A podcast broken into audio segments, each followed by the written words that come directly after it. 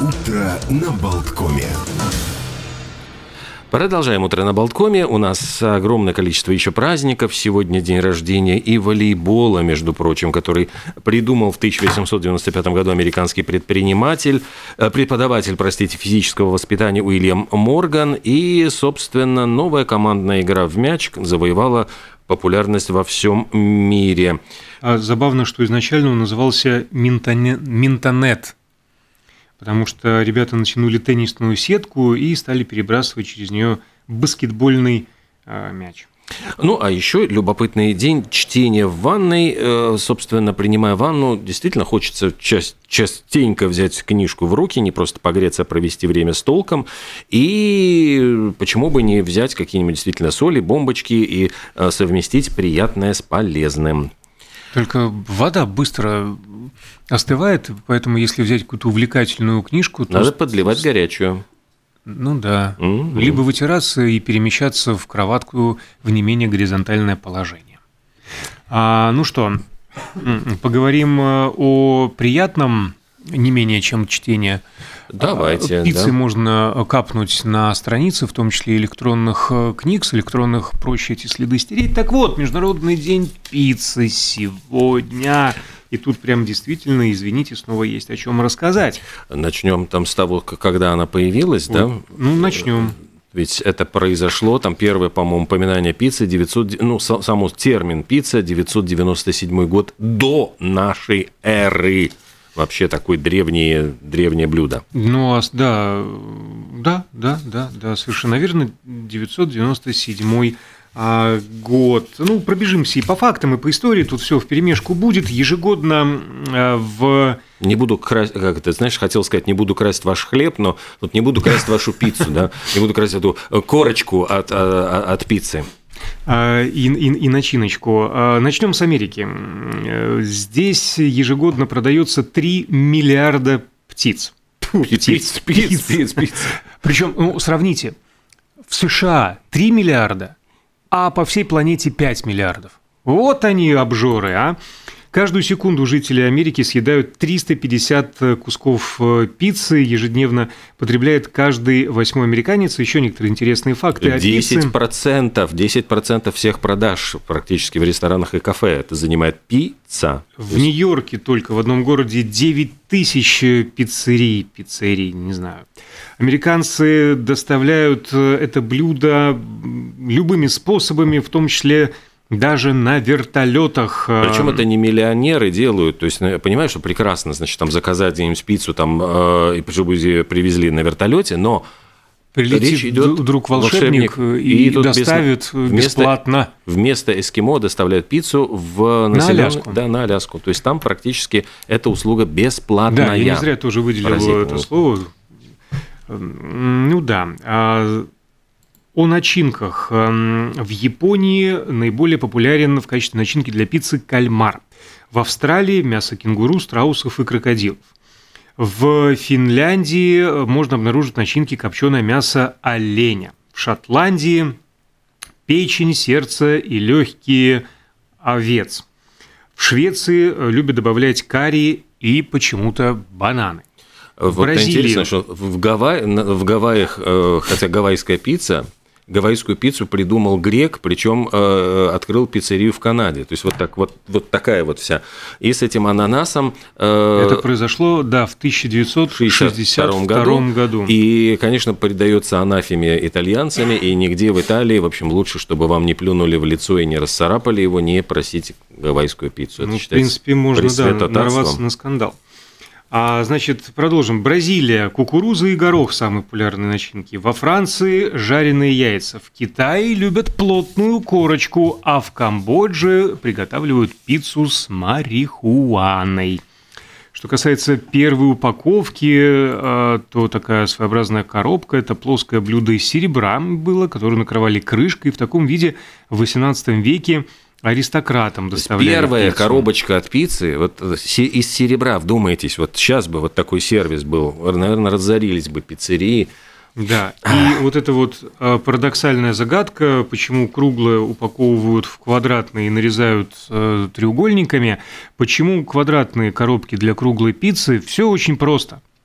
А процесс изготовления квадратной коробки значительно дешевле, чем любой другой формы. Никакой мистики, никакого всемирного заговора э, в этом нет.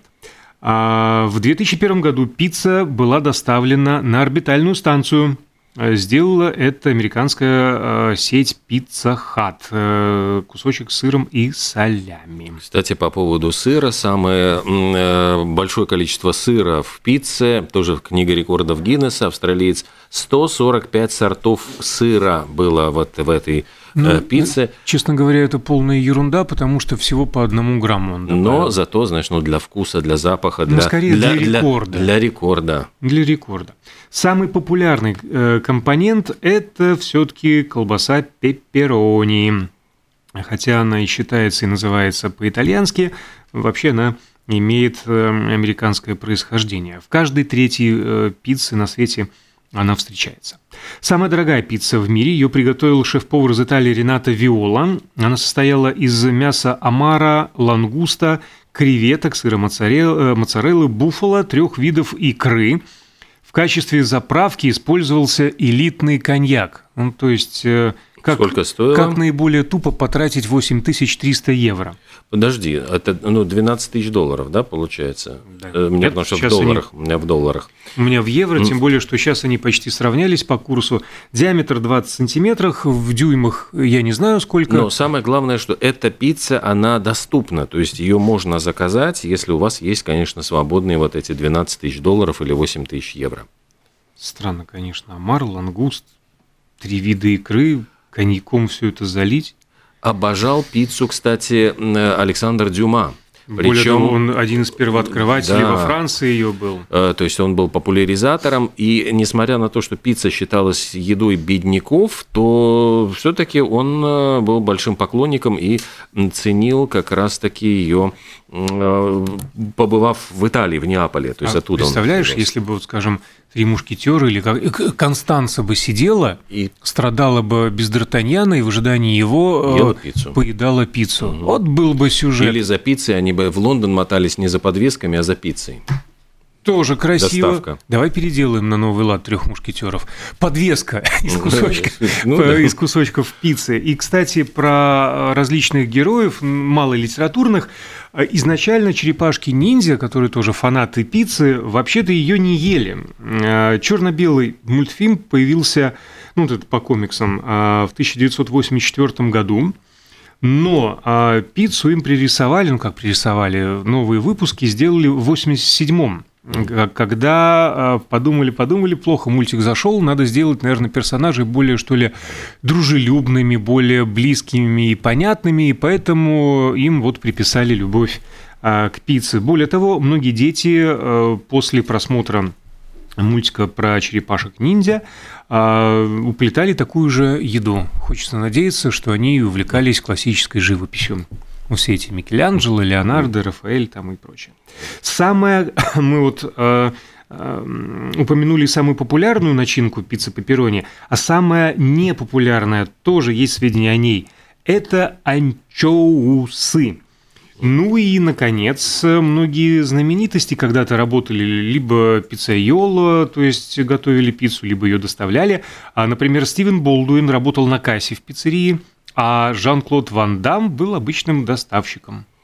3D-принтеры э, для изготовления пиццы существуют, и вот существует такой вот, значит, принтер, который, на котором можно распечатывать настоящую пиццу. Э, эта машина может готовить и нетрадиционную пиццу, собственно говоря, вот принтер, я думаю, скоро будет стоять в каждом доме вместо микроволновки в будущем. Ну, кстати, не очень бы хотелось, чтобы в каждом доме, потому что пицца на втором месте по количеству вредных жиров э, среди блюд, поэтому надо все-таки аккуратно. Есть съел кусочек и сразу на беговую дорожку. А, кстати, пиццу да, используют и для шпионажа. стали известны, значит, после того, как, я понимаю, рассекретили некоторые данные американской разведки, ЦРУ использовала курьеров для того, чтобы шпионить за известными личностями. То есть это были не настоящие курьеры, а агенты которым ну, под видом доставки пиццы, они там тын глазочек, там что-нибудь установить, подслушивающее устройство или что-нибудь еще. Ну что, наговорились мы, наверное, про Перейдем пиццу. Почему-то да. да. Давайте. Можно поговорить немножко про бейглы.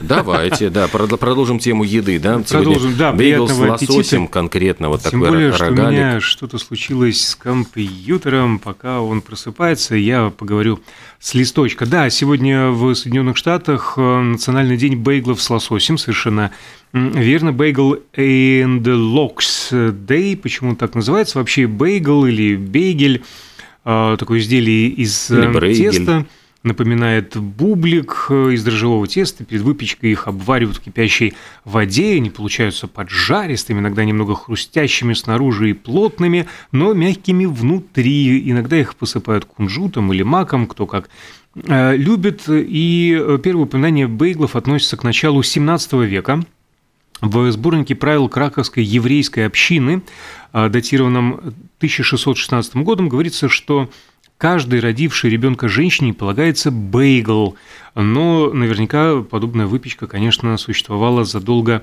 а, до этого. И как э, многие другие блюда еврейской кухни, ставшие популярны в Америке, ну, там, говяжья грудинка, куриный бульон с клетками, латкис и так далее. Э, конечно же, бейглы в США завезли еврейские иммигранты из Польши. Это произошло на излете 19-го, в начале 20 веков. За пару э, десятилетий в Нижнем Иссайде в Нью-Йорке открылись несколько сотен пекарен, которые предлагали вот эти вот пышные и румяные бейглы. А почему он называется Bagel and? Э, потому что в Нью-Йорке первые вот уличные торговцы начали продавать с тележек соленый лосось, который на идише называется локс. А как раз э, обычно его ели с бейглом, который разрезали пополам и смазывали сливочным сыром, чтобы уравновесить соленый вкус рыбы. Такое блюдо называли по-еврейски локс и шмер. Локс – название соленого лосося, а шмер, в общем-то, любые на маске. И к концу 20 века бейгл с лососем стал в Нью-Йорке популярным э, очень блюдом и уже неизменной, неотъемлемой частью американской культуры и кухни. И, кстати, в Риге на улице Базница тоже можно полакомиться бейглами. Там есть э, специализированное заведение. Не сочтите, пожалуйста, за рекламу. А еще есть э, такой праздник, как День отказа от кабельного телевидения. Ну, американских зрителей призывают перейти с кабельного на потоковое телевидение.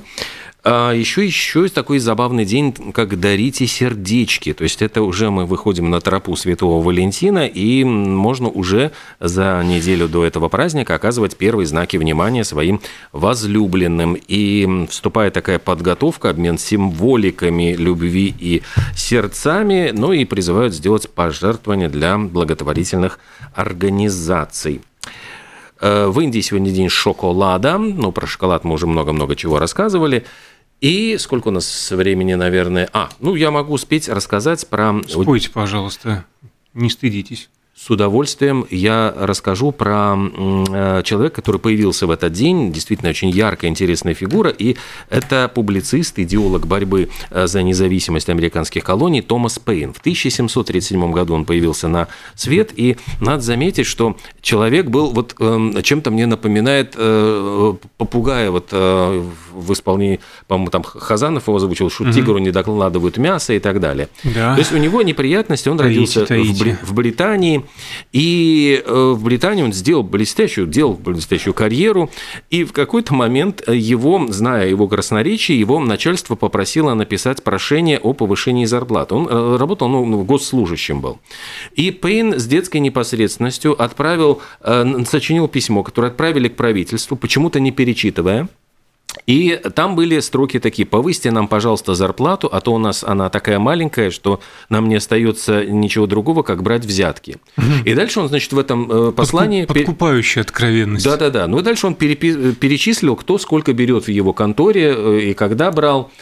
Короче говоря, понятно, что выперли этого Пейна, э, акцизную контору вообще отправили под суд. Сам Пейн решил скрыться и отправился в Америку с рекомендательным письмом от э, Бенджамина Франклина.